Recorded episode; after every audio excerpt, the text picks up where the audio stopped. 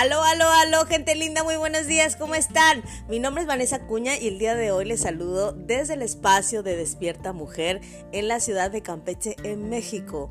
Y bueno, el día de hoy te quiero compartir un tema que en lo personal me ha servido muchísimo. Yo era de esas que sufría cada vez que tenía que haber un cambio, cada vez que se movía algo de la, de la rutina de su vida o de las, eh, lo que ya tenía como conocido bueno, yo me ponía terrible, terrible. Para mí los cambios eran muy complicados. Hoy los disfruto enormemente. Entiendo el sentido de un cambio. Entiendo que una constante en la vida es el cambio. Y he aprendido a fluir con esos cambios. Y es por eso que hoy te quiero compartir las tres claves para dejar fluir los cambios, ¿no? Porque recuerda que tu mente siempre se va a resistir y no es que se resista porque sea tu enemiga, al contrario, tu mente es tu amiga, está buscando protegerte. Ella quiere tu bienestar, ella quiere que tú estés siempre seguro, ¿no? O segura. Entonces, eh, lo más importante es aprender a conocerla para poder hacernos amiga de nuestra mente o amigos de nuestra mente, ¿ok? Entonces, la primera clave para dejar fluir los cambios es aceptarlos. Y esto es realmente complicado al principio, porque siempre la gran mayoría de los seres humanos estamos queriendo tener el control. Queremos, creemos, mejor dicho, que nosotros somos eh, los únicos que podemos eh, hacer que las cosas eh, se den como queremos. Y no es que esté mal. Hay momentos en los que sí depende de ti que las cosas cambien, pero hay circunstancias en las que de plano tú no puedes hacerlo. Entonces, puedes, de lo que tú sí puedes ser responsable, lo que tú sí puedes aceptar, es uno, lo que estás sintiendo. Dos, lo que estás pensando. Tres, lo que estás diciendo. Y cuatro, lo que estás haciendo. Hacer ese ejercicio no es fácil, pero es lo primordial para poder empezar a aceptar. En la medida en la que tú te hagas responsable de esas cuatro cosas, en esa medida va a ser mucho más fácil poder aceptar los agentes externos. Yo te invito a que te hagas una pregunta cuando te encuentres en una situación en la que no estás, eh, te estás resistiendo a ese cambio. Pregúntate, ¿esto depende de mí? Porque a veces, la gran mayoría de las veces, no depende de nosotros. Y también te preguntarías, o, te pudieras hacer esta pregunta. ¿Soy yo responsable de esto? ¿Cuál es mi parte de responsabilidad en esta situación? Porque la segunda clave o el segundo factor es observar el hecho. Muchas veces estamos en una situación en la que nos empezamos a contar historias, ¿no? Porque nuestra mente es buenísima para eso. O sea, se cuenta que es Hollywood que está ahí creando todo el tiempo historias, historias de drama, historias de ciencia ficción, de acción y bueno, etcétera, etcétera, ¿no? Entonces, en la medida en la que tú aprendas a ser más consciente de esas historias, y las aterrices a esta realidad, en esa medida va a ser mucho más fácil para ti aceptar los hechos como tal. Porque cuando estamos apegados a una emoción, o sea, la, emoción siempre le va a ganar la razón. Entonces, si tú estás eh, aferrado a una emoción o estás observando el hecho o lo que está sucediendo desde una emoción, cero lo vas a poder hacer de manera consciente, cero lo vas a poder hacer de manera objetiva, ¿no? Supongamos, vamos a pensar en un ejemplo. Supongamos que en tu trabajo deciden cambiarte de área, ¿no? Estás enojado, no te quieres ir, entonces empiezas a, a luchar porque eso es lo que realmente nos hace sufrir.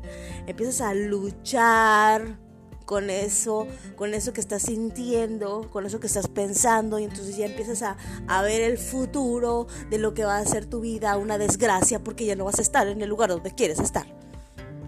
Y te pierdes la oportunidad del qué tal si sí, o de lo que de lo positivo que puede suceder. La primera pregunta que pudieras hacerte aquí es, ¿qué es lo peor que puede pasar si me sacan de aquí donde estoy? Supongamos que ya sabes el lugar a donde te van a mandar. A lo mejor ahí hay personas que no son como que tus mejores amigos, pero una eh, manera diferente de ver la situación pudiera ser qué puedo aprender ahí. Si tú empiezas a hacerte las preguntas correctas, las respuestas van a surgir. Pero si tú te encasillas en el hecho de querer tener el control de lo que está sucediendo, de resistirte, en ese momento tú empiezas a sufrir, porque el tercer pilar es justamente soltar el control. En este ejemplo, tú no tienes el control de si te cambian o no. Eso fue una decisión de tus jefes, de los altos mandos. Tú estás en una posición en la que no puedes discutir ese cambio. Yo te invitaría a preguntarte en ese momento, ¿qué opciones tienes? Posiblemente pudiera ser, no lo sé, eh, tengo la opción de ir a hablar con mi jefe directo o, con, el que eh, esté más a la mano y decirle, oye, ¿qué opciones hay de que yo me quede? Pudiera ser, ¿no? O qué opciones hay de que sea otro departamento y que no sea ese que a donde me mandas. Pudiera ser, ¿no? O qué opción hay de que envíes a otra persona o, que, yo, que yo me quede aquí. No lo sé. Empieza a buscar opciones en tu cabeza y suelta el control, porque no todo está bajo tu control. En ese momento tú tendrás un panorama más amplio de posibilidades y puede ser que tu emoción vaya bajando. Sé que no es fácil, a mí me costó mucho trabajo aprender a cuestionarme antes de explotar, era sumamente volátil. Eh, cuando las cosas se salían de mi control, era como el acabose, o sea, no, no salía Hulk y se manifestaba.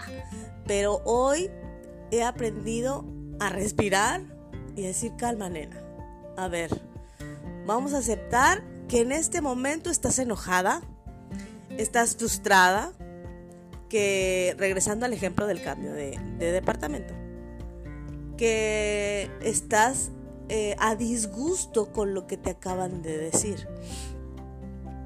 ¿Qué opciones tienes para encontrarle solución?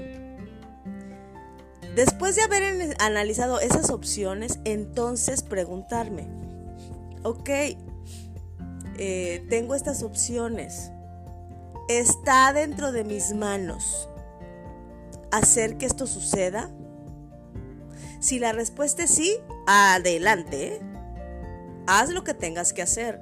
Si la respuesta es no, ¿qué puedo hacer con eso? En la medida en la que tú te hagas las preguntas correctas, las respuestas van a salir. Pero empieza por eso, empieza por aceptar lo que estás sintiendo, aceptar la situación, en lugar de rebuznar y después observa las circunstancias, observa el hecho y decide soltar el control cuando no lo tienes.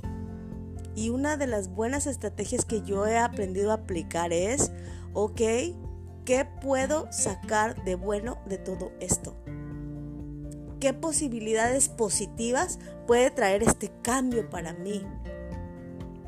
Tal vez me van a pasar a un departamento donde hay personas que a lo mejor no son agradables para mí. ¿Qué puedo aprender de ellas? ¿Qué plus le va a dar a mi vida estar en ese lugar? ¿Qué posibilidades hay de que yo tenga algo positivo que sacar de esta situación?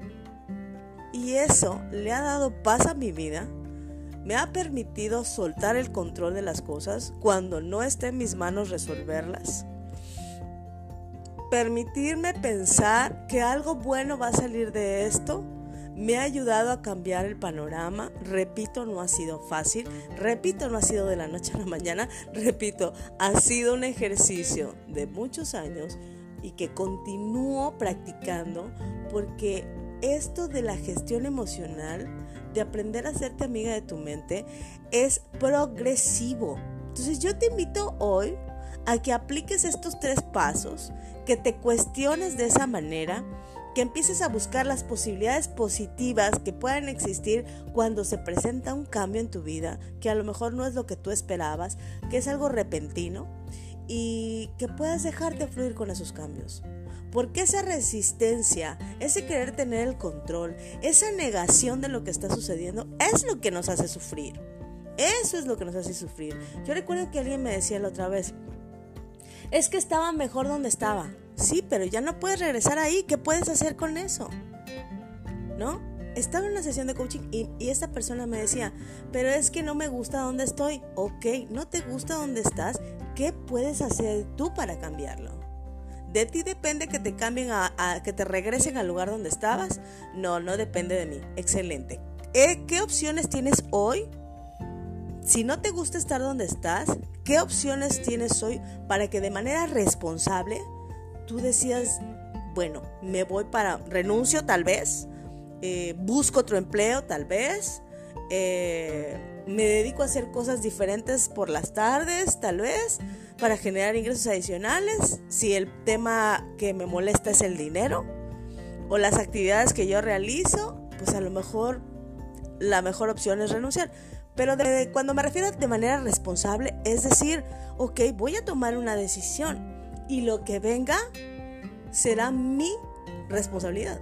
Porque yo lo estoy decidiendo, porque yo así lo quiero, porque esto no me gusta, estoy saliendo de aquí, pero cuando yo salga de aquí, las consecuencias pueden ser positivas o negativas, pero será mi responsabilidad.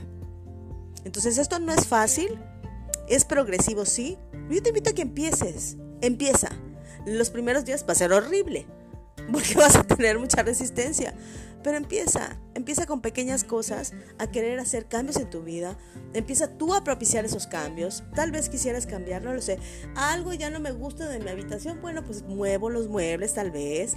O algo, algo a lo que yo empiece a enfrentarme con cambios que me generan resistencia y que me generan dolor para aprender a adaptarme a las situaciones más fuertes cuando se presenten. Y bueno, Espero que esta información te haya servido como me ha servido a mí. Si te gustó, comparte. Te repito, mi nombre es Vanessa Cuña. Te mando millones de bendiciones. Recuerda seguirnos también a través del espacio de Mujer Sin Juicios y nos estamos viendo en una próxima emisión. Hasta luego.